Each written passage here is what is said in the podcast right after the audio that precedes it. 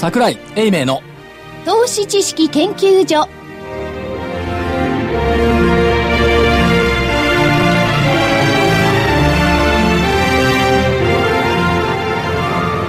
投資知識研究所場外乱闘編。桜井泉の銘柄バトルロワイヤル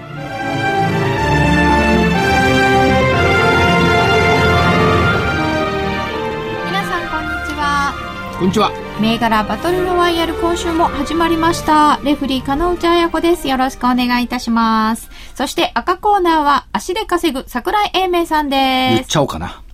チャンピオン桜井でございます。何のチャンピオンですか？先週のバトルのチャンピオン。あ先週のバトルのチャンピオンともう宣言しました？きっと勝ったと予測してます。おーだって全国行くと、はい。あの、コッテンパンにやっつけてくれという声ばっかり聞くから。この間名古屋でも言われちゃったもん。どうしましょうか？ちょっとじゃあ反論していただきましょうか？青コーナーテクニカル重視の株の学校123から泉一味の皆さんはい、です。坪倉です。よろしくお願いします。新人公式球です。よろしくお願いします。どうします？そんな古典版とか言われて。いやいや、もう雑草のようにまた生えてきますよ。上原上手が頑張ってますからね。上原投手頑張ってますからねええ私はあ生まれても生まの、れても。私はあの、また、地銀を出しますか？買いで。またちぎんすか？地銀好きなんですね。いや、地方がね、地方が？地方がいいんですよ。ああ。その地方の人にね、好きになってもらう。ああ、でもまあ地銀ってそういうところはあるかもしれませんね。えー、そしてコミッショナーは？ラジオ日経福井です。よろしくお願いいたしやっぱり、あます。のね、首都圏以外ではなくて、他のところにも支持者を増やしたいですよね。選挙出る支持者じゃない、支持者でしょ？そう、支持者。今のところ、まだ、英明、桜井英明所長のなんか部がありそうなんでね。その ところ、牙城だかなんだかを徐々に崩していきたいもんですよね。そういえばね、名古屋の投資家さんが毎週金曜聞いてるって言うんですけど、一人ね、ありがとうございます。泉さんはどうしたんだって話になって、いや、生きてるとは思いますけど、と、どこ行ったんでしょうねって答えときました。はい。いまだにあの、題名は桜井泉のになってるんですけれど、泉さんどうされました？ちゃったんでしょうね。ねお元気ですか？お元気ですね。たまに見かけますけど。それはようございます。え、たまに見かけるんですか？いそうなんだ、一味でもあ。ちらこちらに飛び回ってらっしゃるようですが。ね、今、はい学校業務の方にお忙しくて。うーん。そうなんですね。その部分にあの、暇なお二人とは言いませんけれども、に暇ってご言われた際していただいもありますね。はい。今のところは、キュービさんと坪倉さんが頑張ってくださってますが。なんとか、耐え忍んでます。それは、あの、言葉の意味、言葉だけではなくて、本当に結果としても頑張っていただきたい部分もありますよね。いや、別に頑張っているつもりではあるんですよ。すいません、結果が伴わなくて。本当にええそれでですね、はいえー今日、お実は収録が、えー、23日なんですよね。はい、一日、だから、えー、戦い期間が短くなります。はい。いつも木曜日収録で金曜日放送ですが、今日のところは水曜日収録。ちょっと、水曜日も前場と後場で全然様相が違ったりしたので、これで金曜日の引けまでって、またどうなるかわかんないかなってとこですかね。そうですね。もう水曜日なんかはちゃめちゃな動きしましたからね。はちゃめちゃですよね。ね別のところで実況やってて安値引きだったしね。なんだこれみたいな。結構びっくりしましたよね。うん、まあ中国の金利が下がったとかそういうこと言ってましたけど、まあこれ放送が金曜日、あさってだからね、相場がどうのこうの言っても目先的にはね、あれなんですけども、基本的にはやっぱりどうでしょう？市場関係者は冷めたピザも大好き。冷めたピザ？賞味期限の切れた食品も食べる気持ちになる。食べない方がいいですよ。お腹壊しますよね。雇用統計ってのが出てきたね、22日。あー、アメリカの雇用統計遅れて発表にな遅れりまた発したが。表。これずるかったですよね。ずる？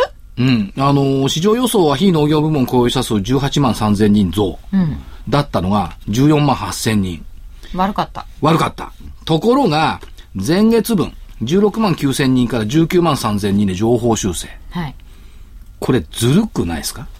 前がね、悪すぎま違う違う違うしたよね。悪かったから、QE3 の縮小を伸ばしたじゃない。うんうんうん。あれ前月19万3000人で9月出てるとご覧なさい。ほぼ20万人に近いんだから、QE3 の縮小ってひょっとしてあったかもしれない。あー、なるほど。これがね、雇用統計のずるさなんですよ。後から情報修正、下方修正するっていう。その時々の都合のいい数値を大体出してきて、後からかの修正するって、このずるさがね、雇用統計ってあるなというのをずっと感じて、個人的に。ああ、そうなんですね。いや、わかりません。個人的に感じてるだけだから。そんな陰謀論的な。陰謀論じゃない。どうも、そんな陰謀論とかそれは大大それたもんじゃないですよ。なんか数値のこの修正具合がね、時に都合のいいようになっているような気がするだけ。修正というのはこれまでね、むしろ下方修正を繰り返してきたわけですね3ヶ月も連続で全部下方修正だったんですね。よ。これが今度情報修正。しかも19万3000人ほぼ20万人ですよ。で、もっとひどいのは、最近ここ4年ぐらい言ってるのが、労働参加率っていうのを話題にするじゃないですか。はい。ね、63.2%、1978年8月以来。リーマンショック以前、労働参加率なんか、ほとんど問題にしなかった。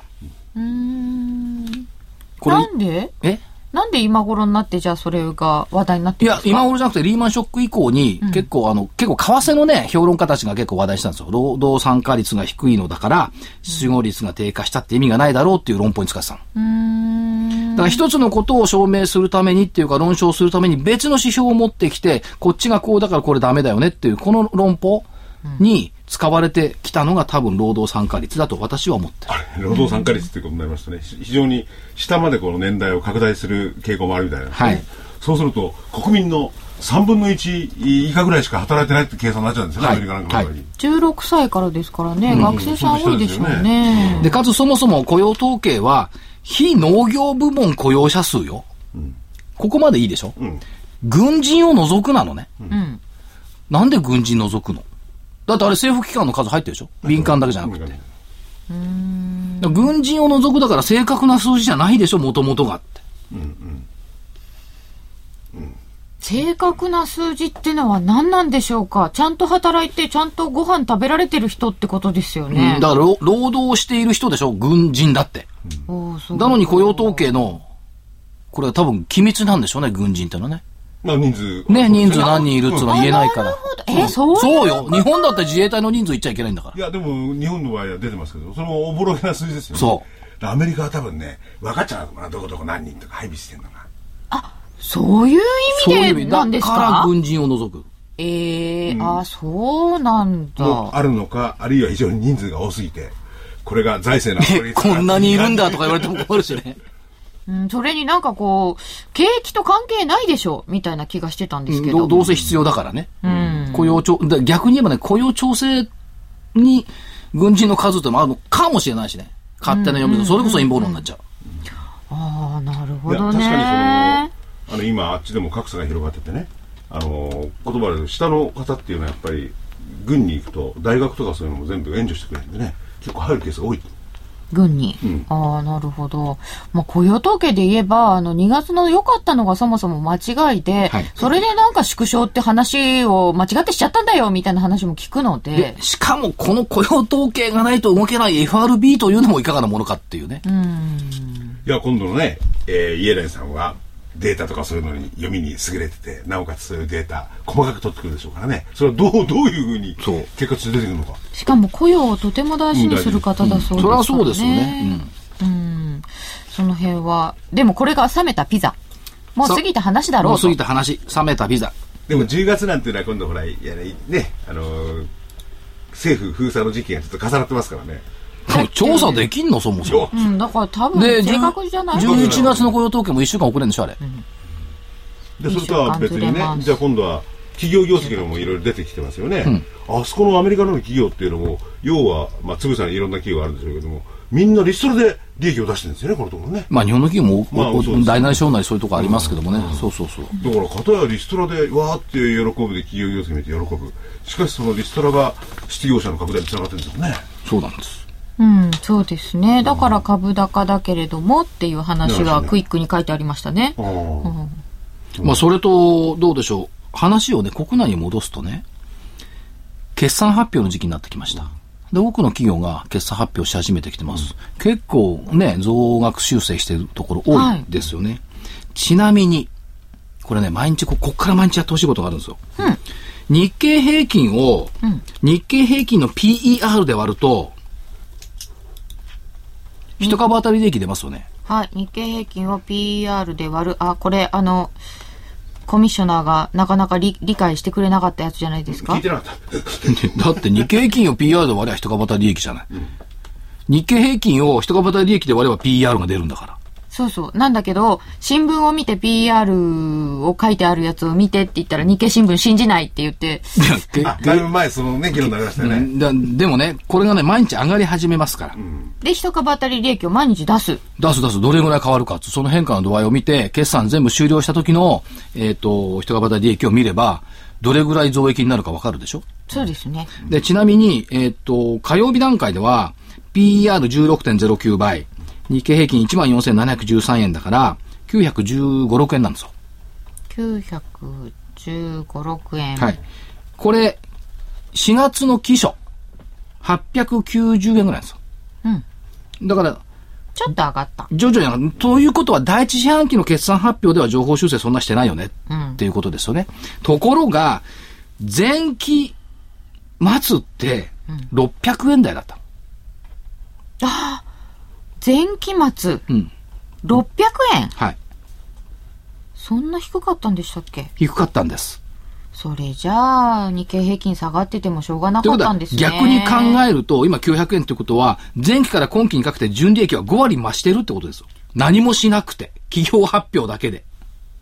ほうほうほうそうでしょ？だって300円増えてんだから、600円で割りゃ3 5割増でしょ。5割増ですよ。ってことは日経平均は？5割増えてても。5割増えてても、まあ、不自然じゃない？うんと、期末の1万2000円に5割足せば、えー、5、20? 51が5、6000足すのが1万8000円、おかしくもない。で、これがだから、916円からどこまで伸びるか。例えば、一株当たり利益 EPS が1000円までいったとして、PR が15倍だったら1万5000円じゃない？はい16倍だったら1万6000円じゃない？その結果着地をどこまで伸びるかっていうのを計算すると、毎日楽しくない？そうですね。減りはしないから伸びててくれれば。はい。ちなみにあのリーマンショック直後の2009年3月を終えた直後ははい。算定不能だったんだよね。なるほど。で、算定不能で PER800 倍からスタートしたの。800倍？それはちょっと意味がない。8000円の800倍っていうことは一株当たり利益10円だったのかな。はあ。でも、赤字がいっぱいありましたよね。そう。だから、鳴らせばそうなっちゃうじゃないですか。うん。その時代からけ、そういう流れをやっぱりね、追っかけるっていうことはね、やっぱり必要じゃないですか。まあ今月たまたま福井さんと中長期投資 DVD 出しましたけど、やっぱりね、こうやって追っかけないとわかんない。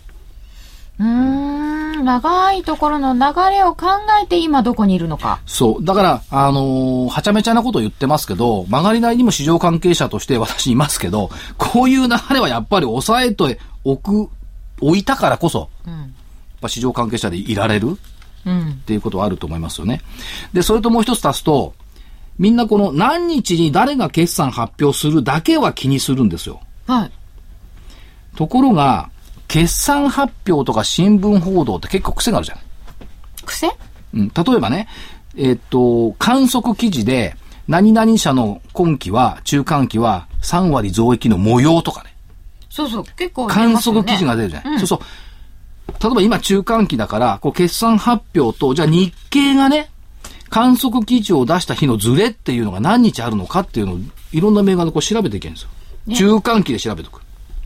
日経の観測報道が出たのと、実際の決算発表の日のズレ？ズレ。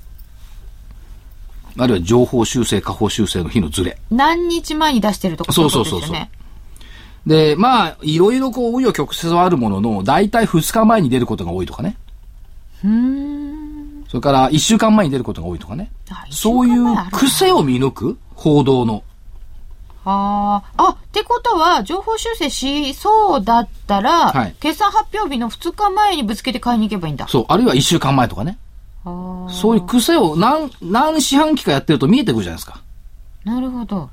で、一人の人間が全部カバーしてるわけじゃないから、それぞれ担当の記者の癖ってのは見えるでしょ。あるある。担当の記者は、えっ、と、素材セクターとか、そう。なんか、そんな分かれ方ですよ、そう。だその癖を見抜くと、新聞だって、あの、ただ読み流すわけにもいかないし、結構面白くなってくる。私観測報道って結構読み流してました。うん。でな、なんでこのタイミングで出てくるのっていうその日付だけをね、抑える？ああ、それはじゃあ自分の好きな銘柄とかそう。だけを表にしといたらいいですそう、ね。表にしとくんですよ。で、もう一つは、じゃあ来週の決算発表予定って、これまあ、どうでしょう、いろんなところ出してますけども、例えば時価総額1500億円以上のなんかはデータになってるじゃないですか。はい。とどうだろう？2、300銘柄はやっぱ出てくるのかな？大きいのにすればね。ピークですからね。で、そのうち、今中間期だから、第一四半期で進捗率が30%以上の銘柄をチェックアウトする、チェックするでしょ？進捗率？対、えっ、と、対通期の進捗率30%。25で普通だから、30%っていうと進捗率が良かったところ。よかった。で、その銘柄群って結構、中間期で情報修正してくる可能性が高いじゃないですか。はいはい。らそういう銘柄を、金曜日の夜チェックするわけですよ。あああ、来週はこいつらかなとか言って。競馬の新聞に赤い色塗るように。あ、ああ、そうですね。一緒ですね。そう。馬柱を見るように過去を見る。で、実際の決算の着地と、自分の立てた予想とを見て、進捗率の差を中間期と通期の進捗率の差を測るわけですよ。うんうん。これ電卓さえあればできるから。そうですね。こういう作業をね、地道にやっぱりやることで、いろんなものが見えてくると思いますよ。やっぱりね、あの、怠惰に過ごしちゃいけないかな。75日線だけ見てるようじゃ。そんなことないですよ。あの、決算のスケジュール、決算発表のスケジュールは、僕は結構気にしてて。はい。あ、見てるんだ、やっぱり。見てますね。あの、その時に持ってると、もう変な動きするっていうのがあるんで、だから逆にポジションをかあの解消しておくっていうのはありそれもあり。だから、あの、ええ持ってる銘柄で、なんか下方修正しそうよね、進捗率悪いよねっていうのは、決算とともに大きく売られることもあるから、それをチェックするのにも役立つ。そうですね。あと短期銘柄だと思って持ってるやつはそこで大きく振らされちゃったりするとはい厄介なので、外しておいたりするかもしれませんね。だから年に4回の、ちょうど今楽しいシーズンなんですよ。夜眠れないんだから。ああ、これはでも地道な作業ですね。時間かかるけど、楽しそでもこれやる、やっていくとね、そこいらのアナリストよりはね、よっぽど強くなると思いますよ。う。おー、まあそこいらってここにもアナいリストいますけどね。や、いいです、別に。アナリスト化、うん。強化月間みたいな。そう、強化月間、強化週間3週間ぐらい続くんだから。そうですよね。あはあはあ日経新聞の癖。あ、その辺もちょっと注意してみると面白いかもしれません。はいでは、お知らせを挟んで先週の振り返りです。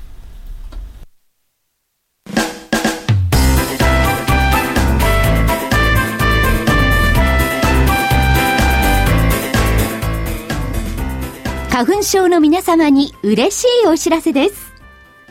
花粉症で長年悩んでいた医師が自分のために開発した花粉症対策商品ポレノンは花粉が体の中に入る前にブロックする体にも優しい商品です。ポレノンはペクチンなど自然由来の素材が花粉などの細かい物質を吸着して花粉のアレルゲンの体内への取り込みを防ぎます。薬と違い眠くもならず、お仕事、車の運転、お勉強などもはかどります。ラジオ日経では、ポレノン3本セットを9640円でお届けします。それだけではありません。ラジオ日経では、ポレノンをお求めいただいた皆様に、ウイルスなどの侵入を防ぐ高機能マスクをプレゼントしています。ポレノン3本セットに高機能マスクがついて、お値段は9640円。送料500円をいただきます。お求めは03-3583-8300ラジオ日経事業部まで。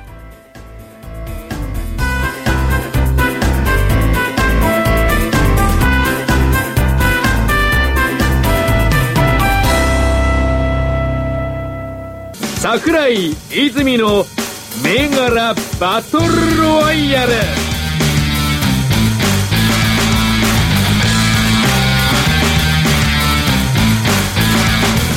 て、それでは先週の振り返りです。まず、先週は、青コーナーからは、キュービさんが、マクロミルの買い、3730マクロミル。627円から23日水曜日の終値は631円。高値651円までありましたので、丸としたいと思います。ありがとうございます。これが本命でした。はい。本命丸です。はい。どうでしたか？いや、予これは想通り。予想通りですね。はい。あのーちょっとあのー金曜日に下げたんですけど、その後もあの、やっぱり、あのーちょうど上昇の、あの、風乗ってましたんで、はいまあ、そのまましっかりと上来てくれて、今日もあのー午後、5番のね、大きな下げありましたけども、それでもしっかり耐えましたね。耐えましたね。でも本当651円あったのにっていう感じはしましたけど。そうですね。うん。まあ、だから、あの売りがなければ、もっと言っててもよかったなって感じなんですけど、まあ、全体がね、やっぱり下げてしまうと、あの、やっぱり個別、あの、いいの選んでてもやっぱりこう、下がっちゃうなと。まあ多少は。はいはい。えー金子種苗1376も買いでした。901円から23日の終値は890円です。高値903円がありましたが、終値終値だとちょっと下げちゃいました。ちっちゃいバツぐらいかな。はい。どんな感じですかこれは。まあ、ほぼ横ばい。これはね、あの、やっぱり、う動動かないかもしれないと思ってましたんで、まあそういう感じに動いちゃったな。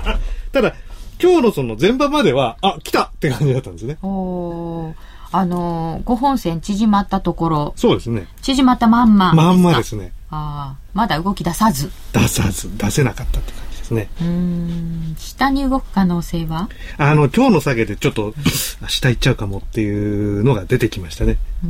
ちょっとだからまあ危険なんで、まあこれ逃げとかないと危ないかなっていう。あ、これは2度目の挑戦はなしっていう感じですね。今日は やめときます。はい。はい。えーもう一つが、軍営価格4229の売りでした。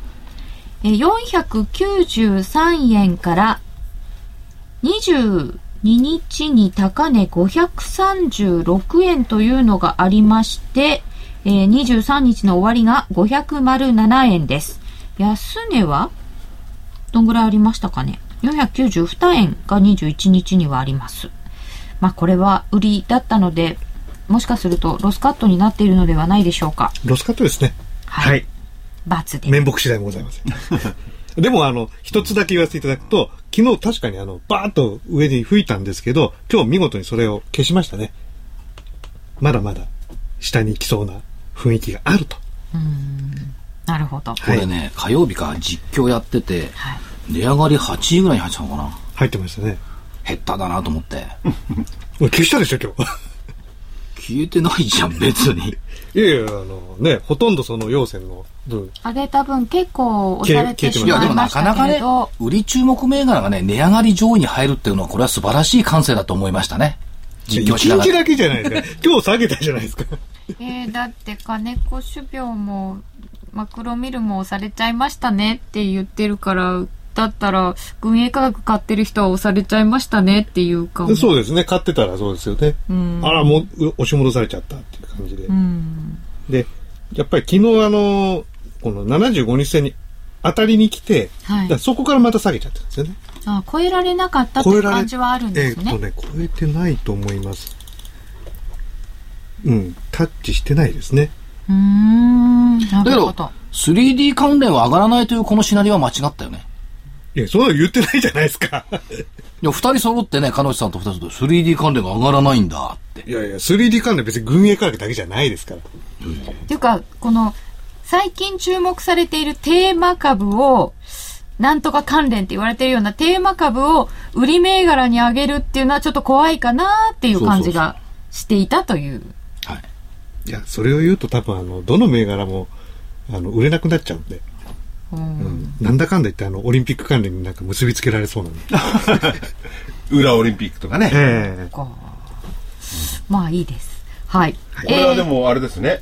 その今日は、あー23日は全て消したと。昨日の上がり、一昨日のね。え大体消えてますね。消えて消えてないじゃん。9 492円から536円まで上がって、507円だもん。あと20円ぐらい消してくんないと。あ、それは先週の水曜日からですそうですよね。ちょうどあの、この持ち合ってたところあたりまで戻ってきちゃったんですね。この500円のちょっと上あたり。持ち合ってた上あたりまで戻ってきたすいませんね。売りの時はなんか文句つけるのが多くて、申し訳ないです。どうしても買い方目線になってしまって。でもあれでしょ？まだまだ、あの、売りで持続したいんですか？うん、そうですね、あの、ね。あの、全体がやっぱ下げてくるんであれば、あの、ここはさらにどんどんとこう下行っちゃう可能性あるんで、あの、まあ、全体が、今日、その今日の下げが75日抜けなかったっていうあたりですか？もうありますね。ええ相当、あの、方向線、75日から言ったら、強い下げを示唆してるはずですよね。えっとね、強い下げ下げまではまだ行ってないんですよ。あの、まだ向き上向きなんで、ちょっとね、かなり緩くなってきてるんですき、もうほぼ平行から上向きでしたか？まだちょっと上向きなんですあ、あ、よ。本当だ。なので、これってあの、下げの始まりの時によく見られる形なんですね。なので、あの、ここから、あの、下げが来ちゃうと、今度方向性が下に向いてしまって、多分大きい下げになるんですけど、ここで持ち合ってると、下がりきらず今度また上行くっていう可能性十分あります。まあ確かに貯金、上値は切り下がってはいますけどね。そうですね。うんはい。ということで、軍営価格は一応×にしました。えー続いて、坪倉さんから、田辺三菱4508買いでした。はい1383円から、えー高値1407円があって、23日終値が1393円。えー、丸で、うーん。ちっちゃい丸ぐらい、いや、丸じゃないいや、丸じゃないい。ですよ。あこれねの条件付きなんで、22日に1400飛び3円で入って、あ、そうだ。だから1900飛び3円は×だよね。あ、本当だ。失礼しましたおっしゃる通。りです。あの、1000、1000、1400円を抜けてから買いという条件なので、そうです。これどうですか？持続しますか？いや、ちょっと今日の日経平均見てると一旦逃げたいので、あの、ロスカットでいいです。あはい。罰でいいです。ということで、はい。えー、一勝3敗、一勝2敗1分け。まあ、そんな感じです。はい。はいでは、赤コーナー参ります。えー、小ムチは3844が1677円から高値1930円がありまして、終わりは1765円でした。丸です。これもそれこそ、押されてしまってはおりますが、そうですね。昨日高値つけて、その後、どんな、いくらくらい下がったのかな ?1900 昨日が1930円という高値ですからね。から170円ぐらいですかね。結構、高値からは押されてますよね。はい。って言ってます。はいはい。押されてますで。も丸でいいと思います。今一生懸命計算してたんです。はい。マクロミルが高値まで3.8%上昇。うん。終値まで0.6%上昇。うん。コムチャは高値まで15%上昇。終値まで5.2%上昇。まあ、しょうがないですね。ないんや、ももう何も言えません。だいぶ押されたという話でしたが、5%上昇ということなので、えー、本命小ムチは丸です。で、おまけがあったんですけ7259。ど、おまけだもん。そこだけ、そこだけニコニコ7259して言って、7259の愛心は、えー、4265円から4160円になっていますので、これはマイナスでした。あと、山野とかも一応入れていいですか？そうじゃなくてね、あとね、コムチは3844が、まあ、来たでしょ？はい。同じ絡みの3826のシステムインテグレータ3826ー。ニック期先々週負けた本命銘柄。インテグレーター。これ今日は下げたのかな？今日下げ、下げ、今日は、いや、まあ、戻してますね。うん。戻してこれねえっ、と、注目した時の860円で確か注目したと思うんですけども、先々週負けたのよ、こいつでう。んうん。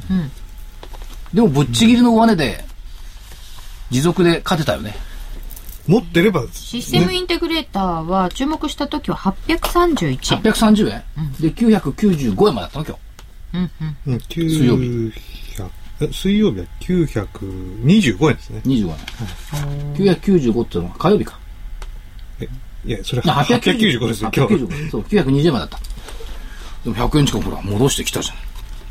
ということは、やっぱりクラウドエクスポっていう影響度合いっていうのはやっぱり良かったってことですね。うん、そうですね。ああ、山野？山の時はいくら？山野は、?7571。115円という高値があって100円ちょうどで終わりました。えー10月17日は81円でした。これ1週間前81円でしょ？さで、115円までってこれ、3割ぐらい上がってない？結構な率になりました。?4 割ぐらい上がってないこれ。え ?36 円。4割弱ですね。ね。しかもこれ、なんだっけ？情報修正したっけ？そうなんですよ。先週。副配の幅あ、副配だ、そうそうそうそう。それから、これは×になったの8940薬師丸。えー、インテリックス8940は7万7千円から9万4千円があって、8万9300円で終わりました。一応丸でいいんじゃないですかね。いや、丸というかまあこれ、勝負のタイゲットになってないんだけどえ、。これも、これも曲げだったんですせか先々週の、いや、これ先々週のものでもやっぱり上がってるよねっていう証拠で出してみたんです。システムインテグラルも負けてなかったね。ヤマルも負けてなかったね。インテレックスも負けてなかったねっていう。うーん、なるほど。やっぱりいいものはいいのかな。なんか同じ出し方しませんか？だいぶ前のに戻ってって。だいぶ前のでいけば、あのいいんですか？いいんですか今、今のでいいな、いいな、名宝ファファシリティとか、名宝ファこシリティ。れは。これは、7月ぐらいですかね。そう、出すのいいかさ、7月と7月かせめてさ、今月とかさ、先月までにしてくれない？いや、すごいでしょ、これ。あ、これ確かにすごい。すごいでしょ？8月に入ってきてから9月からわーって9月から。すいません、値段言ってあげていただいていいですか、いや、値段がよく見えるこれおーすごいでしょ？確かね、180円ぐらいで僕売ってるんですよ、これって。180円ぐらいが、これかな？それをずっと続けててね。ええ。でこのままずーっと思って、あ出た一回、出た出た、あったあった。それが沈名んだ後宝ファシリティ1717が、えーっと、8月1日に出していて、当時177円です。これ今、あの、248円ですかおーあのさ、なんで途中で言わないのこういう銘柄を。ら。ね途中であ、なんかあんそうかそうか。な地銀とかなんかやってたけどさ、地銀よりよっぽどいいじゃないよっぽどいいですねだからね、縦に追っかけないからなんだよ。名宝ファシリティをずっと、常に横に横に追っかけていくからこうなっちゃうんだよ。なるほど。これもう一回出せましたね。出せました。もう何回か出せましたねう。ん、出せましたね。ね。いや、でもこれどうなんですか？方向線とともに。ずーっと、あの、拡大してる、見てるからわからないんですけど、75日線が。横ばいを続けてるだけであってね。ええ1ヶ月そうすると持ち続けないからならなくなりますよね、その形でねあ。の、もう、同時その持ち方だともう、9月の3日にそれはそれでいいんですけど、いや、だからなんで9月10月にこの銘柄が出てこないんだっつう話。結構荒いですけどね。ついつい。窓開けたり。いや、それで言うと、あの、出さ、出せばよかったってのはいっぱいあります。明治ホールディングとか、明治も一回だ出してましたもんね。この時出したの、明治も今すごい綺麗に上がってます。あ、これ同じ時じゃないですか。8す月1日ですよ、明治ホールディングス。4690円。当時。この辺です。5500円。あ一旦下げて、てこれもう一回オリンピックのさ、スポンサーだもんね。ああ、公式スポンサーなんですか、明治は。日本で一社。いや、たくさんいる、たくさんたくさん。いやこれ2週間前に出せばよかったんですけどね。ー本当ですよ、ここを下げてきて、こいや、だからあの、同じの出すとまたね、いろいろ言われたりするんでい。やいや、同じのいいですよ。そんなことないじゃない。同じのずっと追っかけてる図書もねい。や、同じの出してくれたら、ワン、ツー、スリーも株に対する信念があるんだなと思うけど、あっちこっちさまよってると信念も何もないよねって。刹那的にやってるだけだよねとしか思えないもん。う、むしろ縦追い大歓迎の。縦追いのがいいんです株なんかた縦に追うやつが少ないから、良くない。みんな横に横に追うでしょ縦に追えばすごいその銘柄のことを熟知してくるんだから。確かに。でもずーっと追いかけていてずーっとダメな子っていうのもいますけどね。それは銘柄が悪いんじゃなくて、本人の運が悪いんだと思いますね。ある選んだ私が悪いです。ある人に聞いたんですけどね、その人がいろいろ株を教えてたりなんかする方なんですよ。で、教えて2週間経った女性なんですけどね。はもう初めてですよ、株。その人が縦の追っかけてやってると。2週間？2週間。で、2週間で結構ね、儲けたって。ああ、素晴らしいですね。で、それはね、縦に追う方法は教えてなかったんですよ。でもその方が株のこと分かったりとか、値動きも分かる。まあ2週間に過ぎないんですけどね。その方が、あのー他の時間に使い、他の時間いろいろ遊びたいなんかしていいわって言ったって言うんですよ。うん。うん、この女性はすごいってその人言ってましたから。いや、だから例えばね、その、夢新とかね、金本っていうのってこれずっといつも言ってるじゃないですか。縦に追いかけてるでしょ、だけど夢新なんか最初言った時72円よ。そこがすごいですよね。ねなかなか出せませんよ、72だから円。金本なんかずっと400円で鳴かず飛ばずで何年もいたんだから。そういうのをやっぱ縦に追っかけるっていうことになるんじゃないですか。まあ我慢できるかどうかになるんでしょうけどね。そうですね。さあ、今でこそ華々しくね、夢新720円だとかね、金本が2800円だと言ってますけど、400円とか70円のところをずっとやっぱりこう見ていたっていうのがね、あると思いますよ。で数年前になりますね、夢新のことをね、言ったのは。あの時買っていたら、莫大な。買えないですけどね。誰かが貸したらね。ねうんそりゃそうそうそうそうしかも配当をね、まあ、丸々出すとかね、だんだん良くなってくるのも会社が。そうですね。そういうのはなんか見ててきっと楽しいですしね。うん。まあ、私も、任天堂チェックは続けよあれ、本社が、ね本社が新しいのだけが引っかかんだよな。う。みんなに言われる。本社が新しくなると、ろくなことはないですよ、ね。確かにそれはそうかなと思います。はい。というわけで、先週分は赤コーナーの勝ちです。しょうがないですね。ありがとうございました。はい。最初から宣言が出ておりましたので、あれですけれども。はい。えーでは、お知らせを挟んで、今週の戦いです。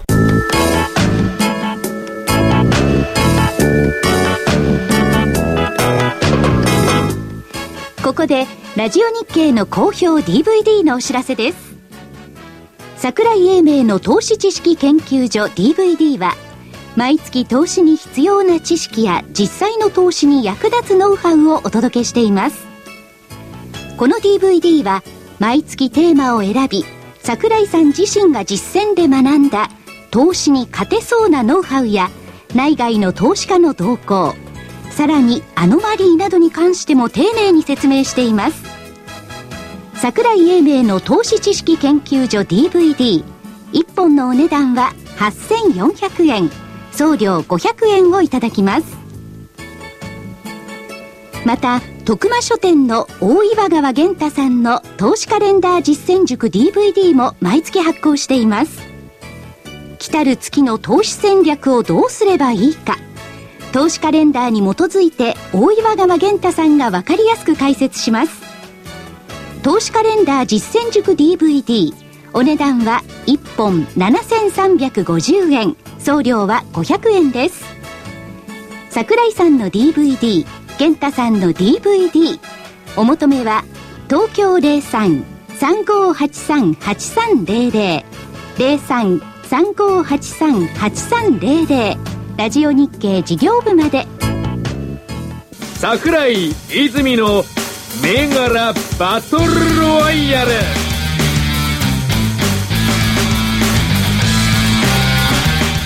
では、今週のバトルです。では、青コーナーからお願いいたしましょう。はい、えーと、じゃあまず、えー、8244近鉄百貨店。8244の近鉄百貨店。はい。えーっと、75日線からあの、ちょっと離れてるんですけども、あの、これもあの、例の5本の線の、あの、こう、膨らみを狙ってですね、はいえーちょっとここで買いを、あの、入れてみようと思います。ちょっとかなりあの、そういう意味だとあの上に来てるんで、リスク高いです。はい。はい。ちょっと上には来ています、はいということですが、近鉄百貨店、買いですよね。はい。はい。で、今週はですね、あの、まあ、10月末で来月11月で、はいまあ、七五三ということなんでね、ちょっとあの、お買い物とかそういうのを考えて、近鉄百貨店のもう一つが、スタジオアリス。あー、スタジオアリ何番だ？スえー、2305。2305。今 CM をよく見ますね。ちょうどあの、七五三のね、写真を撮る季節ですから、ここはあの、子供向けの写真の撮影のスタジオということで。ただ、あの、実はですね、このスタジオアリスはですね、10月あんまり上がってないんですよね。うん。なので、また上がんないかなっていうのもあるんですけど、一応出してみようと。で、あの、テクニカル的にはあの、ちょ、ちょうど今日、あの、75日線をあの抜けてき出してるんで、まあ、ここから上行ってくれればいいなっていうところなんですけど、まだあの75日線下向下向いてるんで、ちょっと厳しいかなっていうのがあります。最近って前倒し撮影がすごく流行ってますよね。そうですねお店も進めているので。何ですか、前倒しっていうのは。早めに七五三の写真撮る。あ、5歳のやつを4歳違うじゃん、時期的に。あ、時期的に。11月だとみんなでーって一緒になっちゃうじゃないですか。お父さんどうだったんですか？いや、その、その年に、その月に撮りましたね。ああ、と混んでて大変じゃなかったですいや、知ってました。うんキューブさん一個言っていい？はい。一応とかさ、はい。上がんないかもしんないとかさ、逃げやめてよ。すいません。いや、でもね、あんまり自信ないで、。ないんだったら出さないとかさ。まあ、時期なんで。時期。そう、時期ということで出しました。あの、あれあるといいですかね。あの、スーパーなんとかくん人形みたいな自信度を表すものが。ああ、そうそうそう目目の前に置いていただいてね。さあ、皆さんプロなんだからさ、その一応とかさ、上がんないかもしんないっていうさ。あ、でも本命があるか。あ、そうか。一抑えね応だと本命にはならないかなぐらいな感じでしょうか。季節もの、スタジオアリス。二つ出ましたが、えっ、と、あともう一個、えー、2393、えー、日本ケアサプライ。2393の日本ケアサプライ。はい。えー、これも、えー、おととい、えー、75日線抜けて、えー、ボリンジャーバンドがあの、狭くなってるのをこう押し広げそうな感じなので、行ってみようというところですね。はい。日本ケアサプライ。これも買い。三つとも買いはいで、。買いです。はーい。えー、そして坪倉さんからは、はい。えー、桜井さんに喜ばれそうですが、売りを1個。はーい。えっ、と、2875東洋水産。2875東洋水産。はいまあ、日経平均が直近高値が意識されたと思ってるんですけど、まあ今日売りが出て、少し押してもいいかなという状況になってますんで、まあ短期ですけど、えー売りで勝負したいと思います。方向線下向き、一瞬抜けたんですけど、再度割り込んできてるんで、ここからの売りを狙います。はい。以上です。うどん出したよね。あ、あそうですね。うどん出しましたね。高級そうそうそう。生麺嘘でしょと言いながら、うん、うどんを出した。ラーメンに続いて。当たるのか当たらないのか分かりません。私、試食させていただきまもうしたの早いね。どうでした？いや、ここでのコメントは控えさせていただきあそうですます。皆さん、やっぱり、あの、ね、食感いろいろありますんで、あなるほど。売れるかもしれませんよ、でも。あそう。え前のあの、ラーメン美味しかったよね。ラーメン美味しかったですね。マルちゃん製麺。製麺、製麺、そうそうラ。ーメンはびっくりするほど美味しかった。この間あれですよ、ザラバで皆さんにアンケート取ったんですよ。生麺タイプどうですか、っていうね。結構。あれ、マルちゃんも美味しいよ、やっぱり。特に醤油味ね。そうやし。えー、びっくりしたあそうですか。そのびっくり感がうどんではちょっと、あ私、個人的にはなかった。でも、これから、あの、寒くなるんで、うどん受けるかもしれませんね。まあ、ラーメンはあったかいか。なるほどね。はい。東洋水産、売りでいただいておりました。えー、では赤コーナー参りましょう。時間もないので、どうしよう。あ、本当だ、時間ない。時間ないですよ。えーとね、はい。加速でないメガネする。うんコード番号、はい。6058、6058ベクトル。ベクトル。これ PR とか IR を中心にやってる会社なんですけども、業績は非常にいいし、まあ、あの、Facebook を使ったね、えー PR とかそういったところに入ってきてるんで、実はこれ収録終わったら行くんですよ。あ、これから？うん。6時に行くんですけど、だから、加速の行く前に、あの、株価、調べました、最近の動向は。ん？いや、行ってから、この後見ようと思ってたの株価どうなの？はい。ご覧になっていただける素と晴らしいじゃない。素晴らしいですよ。この上げ方。かけ離れてるねこの上げ方。いいやこ怖いですね。やっぱり行くとなると上がるんだね。上がっちゃってるっていう考え方はないですか？上がっちゃってるよねうん。これ、基準日いつにすんの？今日です。あ、今日なの？あ今日今日あ、水曜日ね。今日しかありえないですよね。水曜日ですよ。今日のいいよ、じゃあ、終わりでこの、この逆光高に、感謝しよ本当ですよね、逆光だ。まあ今日は全、だ高値つけて下げてるな。うん。確かにそういうのが多いので、う。まあ今日はは。いじゃあ、あれですがじゃあ、これから行ってきますんで。はい。これ本命で1個ですか？赤坂ガーデンシティ18階。え？あ、これ近くですね。近く近く。?1 個だけ？1個です。時間ないのだって。はい。じゃあこれ本命で。あ、青コーナー本命は？私は近鉄。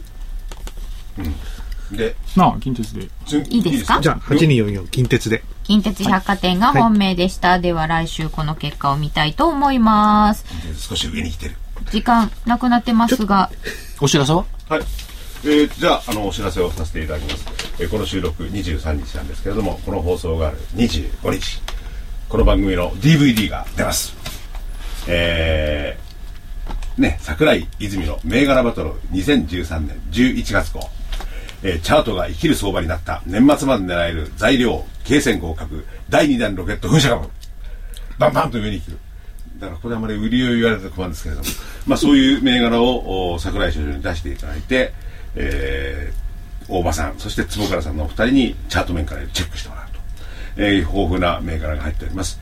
えー、このバトルの番組の DVD、えー、10月25日発売価格の方8400円送料500円えー、お求めの電話番号、東京0335838300、えー、ぜひお求めください。以上です。では、簡単あとは3に変えた分ほどです。ね。あ、じゃあ一個よして。参考。火曜日の番組、あの、株扉聞いてください。6838玉川ホールディングス。6838玉川ホールディングス、ジャスタックの銘柄です。いや、ジャスダックだった？これ2部じゃなかった？ジャスだった？ジャスダックですね。ジャスだった、ほんで、えっ、と、日経の水曜日の朝刊に業績感想記事出てます。前年同期比約2倍、営業利益2億円。スマホの基地と太陽光発電、これやってますんで、これちょっと面白そうだなと思っているんで、参考銘柄。これ参考銘柄に。はい。替え歌どうぞ。はーい。参考。替え歌シリーズ。はい。えー、ではですね、私の彼は左利きの、えー浅岡さんの歌を変えまして、えー小さく買いポジ取るときも取るときも、株価よ上がれと祈るときも祈るときも、いつでもいつでもわ株は含み損。溢れるニュースを探しても探しても、優しくチャートを眺めても眺め、いつでもいつでも株は含み損。底値に合わせて買ったけど、買い値は踊りはまた下げる。意地悪、意地悪なの。口座、口座に塩漬けするときもするときも、横目で残高見るときも見るときも、私の私の株は含み損。IR に電話するときもするときも、決算発表を待つときも待つときも、いつでもいつでも株は含み損。あなたの真似してみるけれど、私の、ま、曲がりを直せない。意地悪の、意地悪なの。トレンドラインを書くときも書くときも、もはやこれまで売るときも売るときも、私の私の株は含み損。これ最後ね、リフレインするんですよね。悲しい。ちょっとですね。まだ時間あるからもう一個足させて。3067東京一番。3067の東京一番、うん、名前がいいでしょ季節もフグだし。ああ、ああ、洋食の専門店。うん。へえ。参考銘、参考銘柄。和食がだって文化遺産なんだから。あ、そうですよね。あそうなんですか？そうそう。うん。おい知らなかった。文化遺産に登録されそうな。いやじゃあ、うちなんかいつも文化遺産を食べてんだ。名前がいいでしょ東京一番。もう一個足す。に2801キッコーマン。和食ならキッコーマンだろうって。2801キッコーマンおすごいね。時間見ながら銘柄出すって大変なんだよ、これ。いっぱい出てきましたよ。皆さんにちゃんと喋っていただいた後に時間があれば銘柄出せるという、この寂しい主人公ね。本当ですよねねそっちが主だろうって言われちゃいそうだ。で、えっ、と、替え歌バージョンいきます。明るいですよ。ラジオ体操の歌。ああ、ありますね。ね、朝6時30分からやっている。これをもらって。株価体操の歌。新しい相場来た。希望は株だ。喜びに高値開け。大空仰げ。株価の声に、ラジオの声でもいいんですけど、ラジオの声に健やかな板を、この香る株で儲けよう。それ、1、2、3。あーだいぶ明るくなりましたね。2番、新しい朝の下、輝くニューヨーク、爽やかに高値伸ばせ、買い、踏みしめよ。ラジオとともに健やかな持ち株、このでかい相場で儲けよ。それ、1、2、3。これ気分悪いよね。最後はワン、ツー、スリーなんだよね。そう、こう言います。今それ言おうとしたのに、ありがとうございますって言おうとしこれたのに。だけがちょっと気分悪いんだけど、それワン、ツー、スリーにしたくないから、1、2、3と。じゃあ、あの、ワ one two three 歌って、新しい売りが来たってどうですか？そういう歌それ、4、5、6とかさ、変えようかな、今度。えー、123だとやっぱり売りの歌になっちゃうんですか？まあでもちょっと楽しい歌を歌いながらまた来週は木曜日収録ということになるので、1日分多い戦い日数になりますはいはい、えーそれでは皆様また来週ぜひお耳にかかりましょう26日台風来なければセミナーしますはい、ぜひ行ってあげてください。それでは皆さんさようならさよなら。さよなら。